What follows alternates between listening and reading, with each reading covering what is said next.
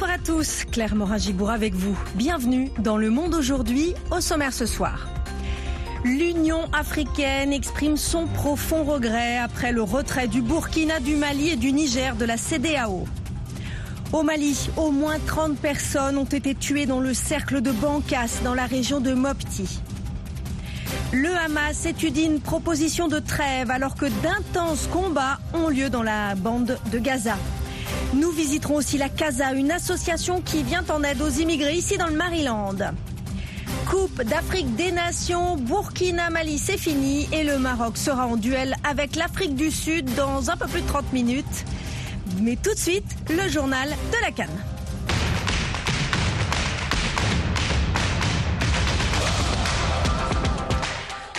d'Afrique des Nations, les dernières oppositions du huitième de finale, c'était donc c'est pour aujourd'hui. Le Mali a écarté le Burkina et affrontera la Côte d'Ivoire en quart. Le Mali donc a dominé les étalons 2 à 1.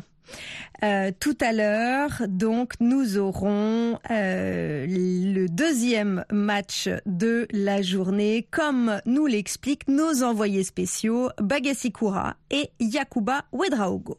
Bonsoir à tous. Cette rencontre Mali-Burkina Faso est suivie de près par la Côte d'Ivoire, car le vainqueur est le prochain adversaire du pays hôte en quart de finale. Après Mali-Burkina Faso, le Maroc et l'Afrique du Sud vont boucler ces rencontres des huitièmes de finale.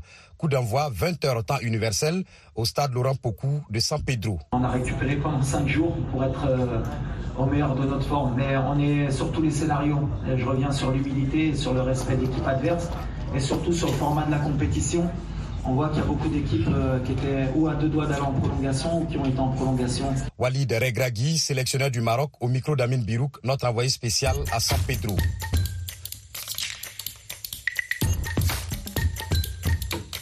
Je le disais, le vainqueur de la rencontre Mali-Burkina Faso va affronter la Côte d'Ivoire en quart de finale. En effet, ressuscités, les éléphants sont venus à bout du Sénégal au tir au but au stade Charles Bani de Yamoussoukro. Hier, au bout d'un match épique, le compte rendu de la rencontre avec Bagassi Koura.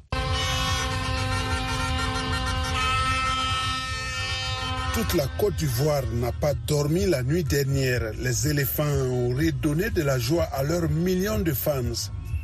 Nous sommes quittés à Abidjan pour venir des éléphants. Ils nous ont fait honneur.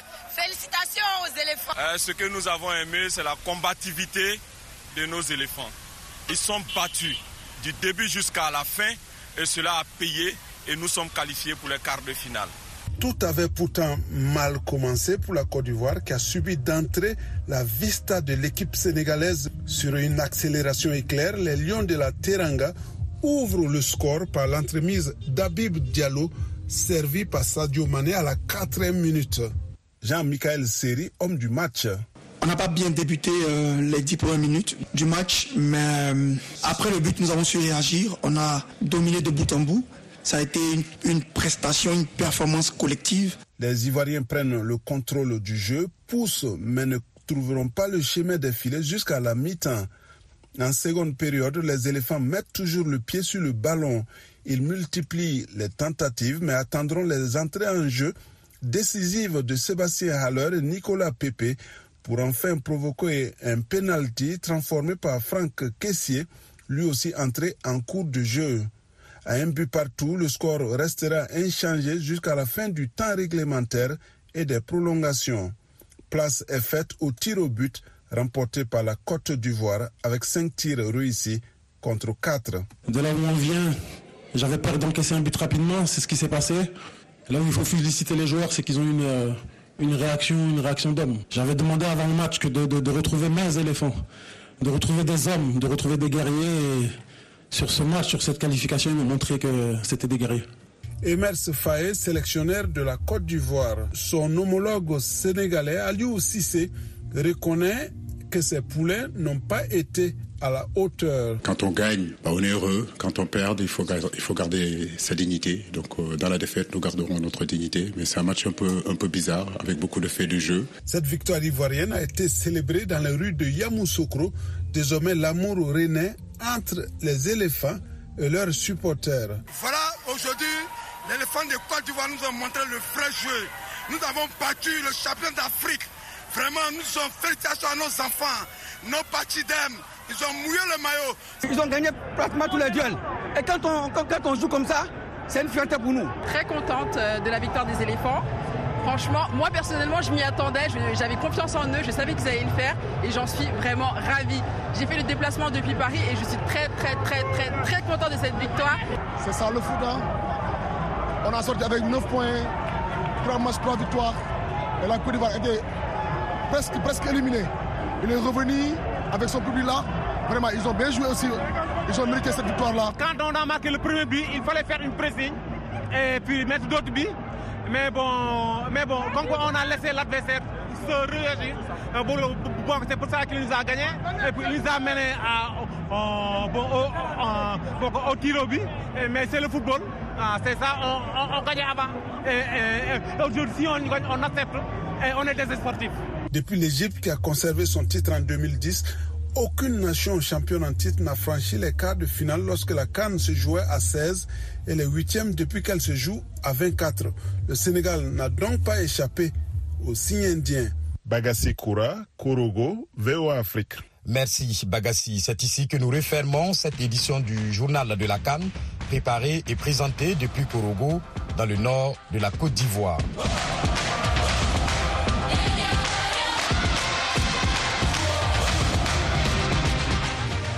Bonsoir à tous, Claire Moragibourg en direct de Washington pour vous présenter le reste de l'actualité dans le monde. Le Niger a envoyé à la CDAO une notification officielle de son retrait de l'organisation ouest-africaine un jour après que le Mali et le Burkina Faso ont fait de même. Cette notification marque le début d'une période d'un an avant que le retrait de l'organisation ne devienne effectif. Cette décision donc de ces trois pays de quitter la CDAO suscite de nombreuses réactions. L'une des dernières en date est celle de l'Union africaine qui exprime son profond regret. Mohamedou Oumfa. Le président de la Commission de l'Union africaine, Moussa Faki Mahamat, a appris avec un profond regret l'annonce du retrait des trois pays de la CDAO, fait savoir un communiqué qui engage les leaders régionaux à intensifier le dialogue. M. Faki Mahamad fait part de son entière disponibilité pour le succès de la logique de dialogue fraternel, loin de toutes les interférences extérieures d'où qu'elles viennent. La CDAO, pour sa part, avait dit attendre la notification formelle et directe de cette décision de retrait. Le Mali et le Burkina lui ont envoyé cette notification lundi. Aucune information n'a été publiée dans un premier temps côté nigérien, mais les communications maliennes et burkinabées soulignent le caractère commun de l'action des trois pays. Lundi, le ministère des Affaires étrangères du Nigeria a exprimé sa tristesse devant l'annonce du retrait. Ceux qui cherchent à quitter notre communauté ne partagent pas la bonne foi du Nigeria. Des dirigeants non élus choisissent publiquement de refuser à leur peuple le droit souverain de faire des choix fondamentaux concernant sa liberté de mouvement, sa liberté de commercer et sa liberté de choisir ses propres dirigeants, a indiqué ce ministère. Au Mali, une trentaine de personnes ont été tuées dans des attaques contre les villages d'Ogota et d'Oimbe dans le cercle de Bankas dans la région de Mopti. Les attaques ont débuté samedi sur dans ces deux villages situés côte à côte. Les deux villages ont été entièrement détruits et incendiés. En Libye, 323 Nigérians en situation irrégulière ont été renvoyés dans leur pays en coordination avec l'Organisation internationale pour les migrations. Et puis le Kenya va poursuivre ses projets visant à diriger une mission de sécurité approuvée par l'ONU en Haïti. C'est ce qu'a déclaré le président kenyan William Ruto. La corruption a atteint son pire niveau depuis 12 ans en Afrique du Sud, selon l'ONG Transparency International. Des élections générales y sont prévues cette année. Dilidico. L'Afrique du Sud n'a jamais obtenu un score aussi bas depuis que Transparency International a commencé son travail il y a 12 ans dans le pays désormais tombé dans la catégorie des démocraties avec des lacunes, souligne le rapport. L'ONG publie chaque année l'indice de perception de la corruption dans 180 pays, évaluant son niveau dans le secteur public tel qu'il est perçu par des experts et le monde des affaires. Il est frustrant de constater que dans un pays où les corrompus ont été exposés par des processus tels que la commission Zondo et à travers des enquêtes, si peu de parties ont été traduites en justice, a déclaré Karam Singh de Corruption Watch. Le juge Raymond Zondo a dirigé la commission d'enquête sur la corruption pendant les neuf années au pouvoir de l'ex-président Jacob Zuma. Il a rendu en 2022 des conclusions tirées de plus de 400 jours d'audition où se sont présentés plus de 300 témoins. Le président Cyril Ramaphosa, appelé à témoigner, a promis à maintes reprises de sévir, mais aucune arrestation n'a été annoncée à ce stade. En cette année électorale en Afrique du Sud, les affaires de corruption vont avoir un poids important dans les urnes. Au Zimbabwe, Job Sikala, figure de l'opposition, va bientôt être libéré après plus d'un an et demi de détention dans une prison de haute sécurité de la capitale, Harare. C'est ce qu'a annoncé son avocat. Reconnu coupable d'incitation à la violence la semaine dernière, l'opposant de 51 ans a été condamné par la justice à deux ans de prison avec sursis. VOA Afrique, à Washington, vous êtes à l'écoute du monde aujourd'hui.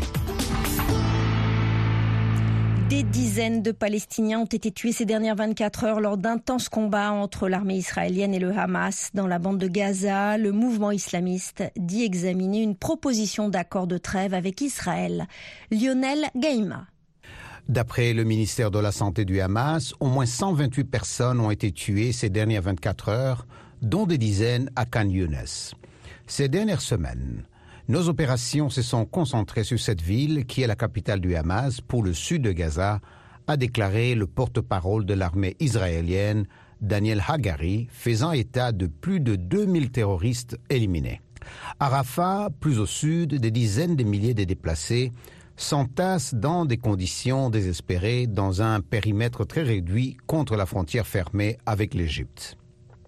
Mardi, le chef du Hamas, Ismaël Haniyeh, basé au Qatar, a affirmé que son mouvement a reçu une proposition de trêve avec Israël, résultat d'une réunion organisée à Paris entre le directeur de la CIA, William Burns, et des responsables égyptiens, israéliens et qataris. Le Hamas examine la proposition et prépare sa réponse selon un communiqué du mouvement. À New York, une réunion des principaux donateurs de l'UNRWA est prévue à l'initiative du chef de l'ONU, Antonio Guterres. Plusieurs pays ont suspendu leur financement après qu'Israël a accusé 12 des 30 000 employés régionaux de l'UNRWA d'implication dans l'attaque du 7 octobre. Ici aux États-Unis, le président Biden a déclaré qu'il a décidé comment riposter après la mort de trois militaires américains tués par une frappe de drone en Jordanie.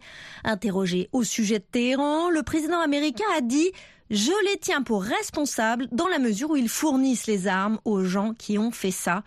En l'occurrence, des combattants pro-Iran responsables, selon Washington, de l'attaque meurtrière. En France, les agriculteurs poursuivent le blocage d'axes stratégiques autour de Paris et ailleurs dans le pays. Ils mettent la pression sur le gouvernement d'Emmanuel Macron qui promet de nouvelles mesures pour éteindre ce nouvel incendie social. Plus de détails avec Nanit Talani. La situation s'est un peu tendue en milieu de journée avec l'intervention des forces de l'ordre tentant d'empêcher l'avancée d'un convoi d'agriculteurs vers le marché de Rungis au sud de Paris.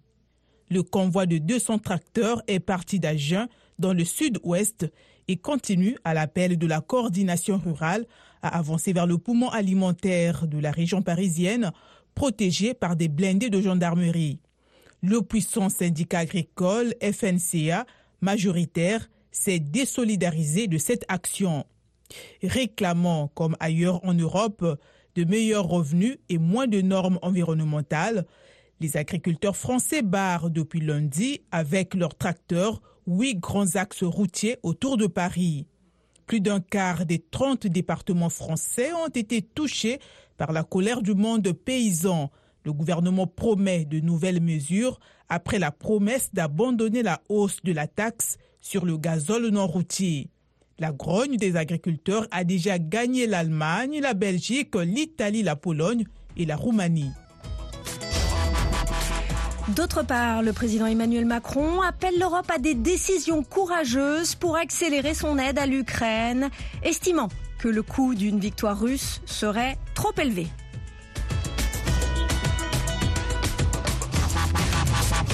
Le monde aujourd'hui, VOA Afrique. Vous êtes toujours à l'écoute du Monde aujourd'hui sur VOA Afrique. Claire Morin-Gibourg de retour avec vous. Place au dossier du jour. L'ex-président sud-africain Jacob Zuma a été suspendu de l'ANC. En décembre dernier, il avait annoncé la formation d'un nouveau parti. Omunkonto Wisizwe MK, une formation politique qui reprend opportunément le nom de l'ancienne branche armée de l'ANC qui se battait contre le régime d'apartheid et se présente comme une alternative plus radicale face à l'ANC actuelle. Le reportage de notre correspondante à Johannesburg, Patricia Huon.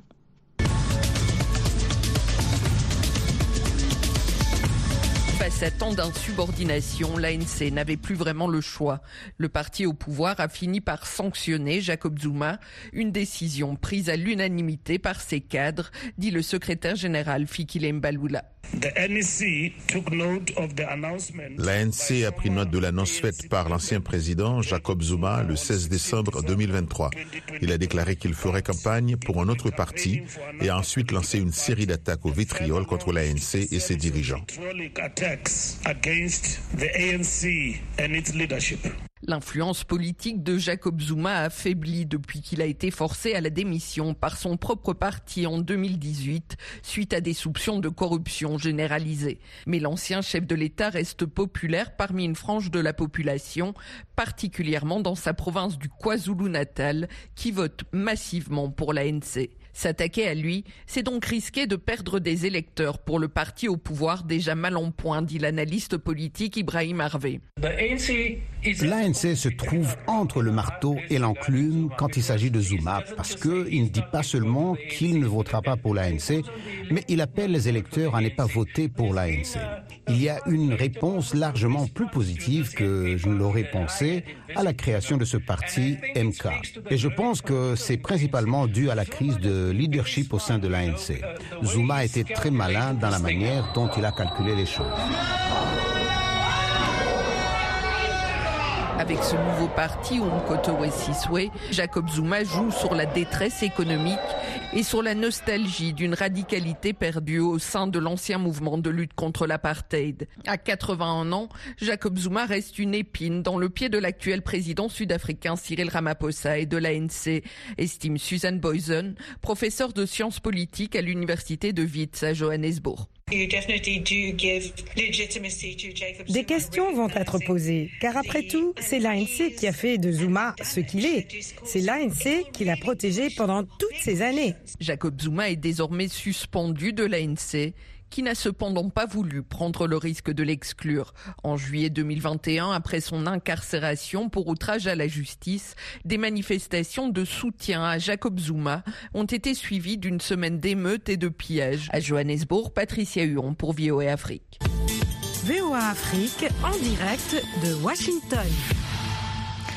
Le dicton Les murs ont des oreilles prend vie au Burkina Faso à travers Graf Saa, le seul festival de graffiti du pays. Les artistes graffeurs cherchent à promouvoir cet art peu familier tout en véhiculant des messages de paix et de tolérance en résonance avec la situation sécuritaire complexe du Burkina. Découvrez davantage dans le reportage de notre correspondant Lamine Traoré à Ouagadougou sur une des principales artères de la capitale burkinabé, des fresques murales. Des graffeurs sont à la tâche. Des messages forts, engagés et parfois réconfortants sur le mur. Nous sommes à l'unique festival de graffiti du pays. Cet art, encore méconnu, est une passion. Christian Maker Bayala, un graffeur malien prenant part à ce festival. Quand je m'exprime sur ces murs, c'est une façon de, de m'évader, de m'éloigner voilà, de, de karma planer. Voilà, je me sens vraiment dans ma peau d'artiste quand je, je graffe, quand je suis sur un mur en train de, voilà, de m'exprimer. L'état du graffiti là-bas, en tout cas, c'est pas trop connu. Voilà, c'est pas trop connu. Voilà pourquoi moi-même j'ai validé l'invitation pour venir vraiment m'exprimer avec mes frères graffeurs d'ici. Clairement, le graffiti permet de s'exprimer.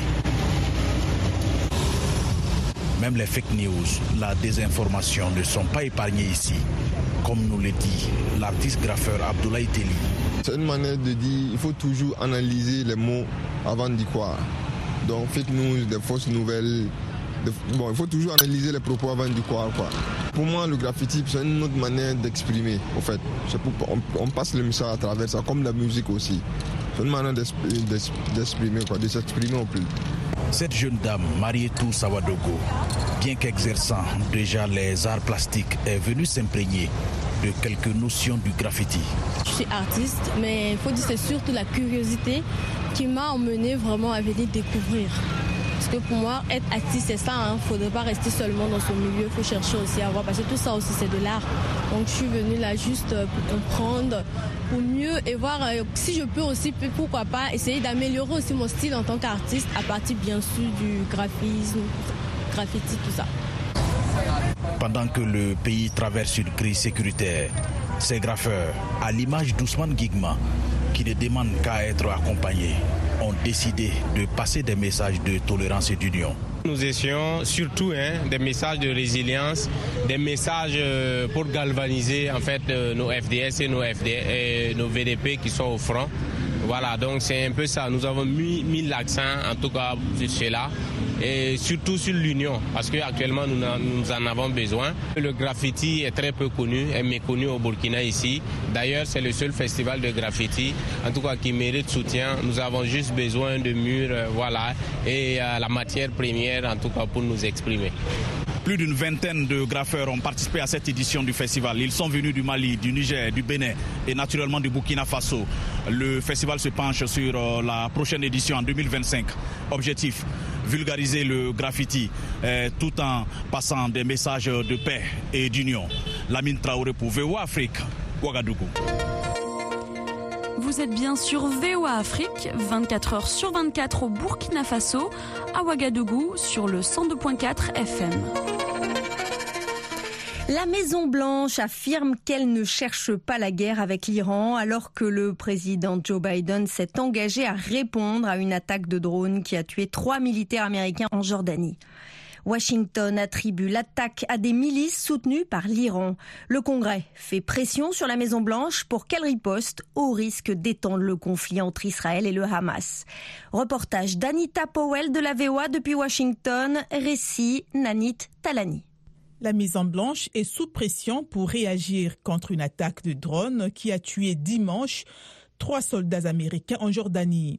Washington l'attribue à des milices soutenues par l'Iran qui opèrent en Syrie et en Irak. Des responsables de l'administration Biden se disent convaincus que l'Iran est à l'origine de l'attaque, sans donner de détails ni préciser ce qu'ils vont faire. John Kirby est directeur des communications stratégiques du Conseil de sécurité nationale. Je ne vais pas télégraphier des coups de poing depuis le podium. Je ne vais pas non plus me mettre devant le président ou ses décisions. Comme il a dit hier, nous répondrons.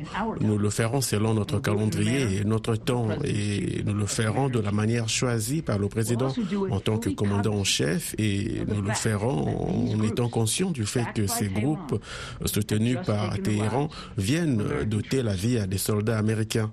Mais selon M. Kirby, une chose est claire.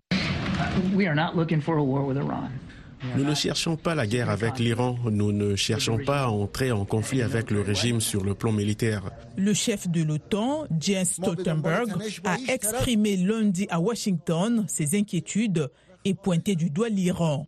Nous voyons l'Iran continuer à déstabiliser la région. L'Iran est aussi responsable du soutien apporté aux terroristes qui attaquent les navires en mer Rouge. Le comportement de Téhéran nous rappelle à quoi ressemble un monde sans règles, imprévisible et dangereux, un monde où notre sécurité devient plus coûteuse. Bernard Hudson est un ancien chef de la lutte contre le terrorisme à la CIA et s'est entretenu avec le service perse de la VOA via Zoom.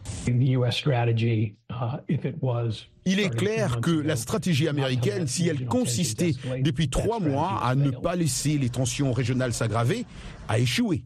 Depuis la capitale jordanienne, Amer Sabaïlé, analyste politique. Cette attaque représente une nouvelle dimension du conflit. Le fait de viser les troupes américaines à l'intérieur de la Jordanie ou à la frontière jordanienne montre que la cible s'étend de la Syrie à l'Irak et maintenant à la Jordanie. Et quelle va être la réponse américaine? Tout repose sur les épaules du président Biden.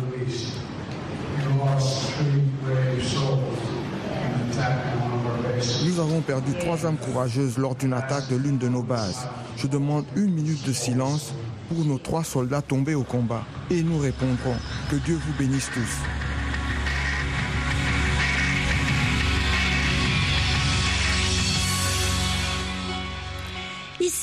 États-Unis, la CASA, qui veut dire maison en espagnol, est une organisation à but non lucratif qui aide à améliorer la qualité de vie des immigrés à faible revenu en leur apportant une assistance juridique dans des domaines comme le logement, la formation professionnelle, l'emploi et l'immigration. Thierry Kaoré a visité le centre d'accueil de la Casa Silver Spring dans l'état du Maryland. Voici son reportage. Le centre d'accueil de Wheaton, non loin de Washington, est l'un des sites de la Casa qui accueille les immigrés et leur offre différents services. Gilles Moncam est le responsable du programme de développement économique du centre nous aidons les nouveaux venus, bien les gens de la communauté à s'intégrer. Il y a les Africains, il y a les, Latinos, il y a, il y a tout le monde. La plupart des immigrés qui arrivent dans ce centre sont à la recherche d'emploi ou de formation professionnelle. Chigonzi Emmanuel Emedo est originaire du Nigeria. J'aimerais suivre une formation pour pouvoir trouver un emploi, une formation spécialisée qui m'aiderait à trouver un emploi. J'aime l'électricité, la peinture, la tapisserie, la plomberie. Dans un autre centre, toujours à Silver Spring, une assistance gratuite est offerte aux immigrés afin qu'ils puissent avoir accès aux services sociaux de base. Luison Django Ndozo est agent de liaison communautaire de l'organisation CASA. Nous avons le service, les services légaux dans le cadre de l'immigration, cadre de logement, cadre de l'emploi. Nous avons des formations professionnelles en électricité, en construction, en plomberie, en peinture et plein d'autres. Nous offrons des cours d'anglais. Par moment, euh, nous les ravitaillons en nourriture. Wendy Castillo Pérez est une immigrée venue du Salvador il y a 11 ans. Mes amis m'ont conseillé de venir demander de l'aide ici à la Casa de Maryland. Je suis donc venue pour faire une demande d'assurance maladie pour mon fils. La Casa offre aussi des opportunités d'emploi aux immigrés. Frédéric Ngongang responsable du tout premier centre de la Casa, créé en 2003, se souvient encore des difficultés que les immigrés rencontrent. Quand nous arrivions ici en 2003, nous avions ici environ, chaque matin, 200 à 300 immigrants qui attendaient le long du portail afin de pouvoir trouver un boulot pour pouvoir survivre. Le centre dispose aussi d'une salle d'informatique où les demandeurs d'emploi peuvent suivre gratuitement des cours d'anglais, consulter leur courrier ou même chercher du travail en ligne. Gloria Sylvie est une immigrée d'origine camerounaise. Je préfère venir travailler ici gratuitement et à tout moment, à toute heure, quand je veux, je, peux venir travailler ici sans stress. Il y a même ceux qui font peut-être euh, de l'électricité, ceux qui font le froid, ils ont tous les appareils ici pour former. Ils peuvent te former dans le tas et gratuit. Ces demandeurs d'emploi sont le plus souvent sans autorisation légale de travailler. Consciente de cela, l'organisation veut mettre en place une coopérative avec un statut juridique légal. Selon son rapport annuel, en 2023, plus de 40 000 immigrés ont bénéficié des services de la CASA. Environ 100 000 dossiers ont été traités et 7 000 emplois ont été octroyés aux immigrés.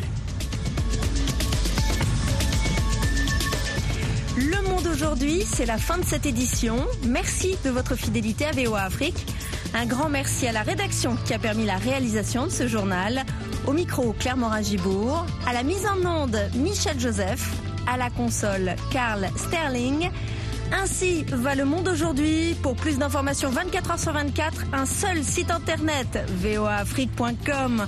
Sans oublier nos pages Facebook, YouTube, la plateforme X et Instagram bien sûr. Je vous souhaite une excellente soirée à l'écoute de nos programmes.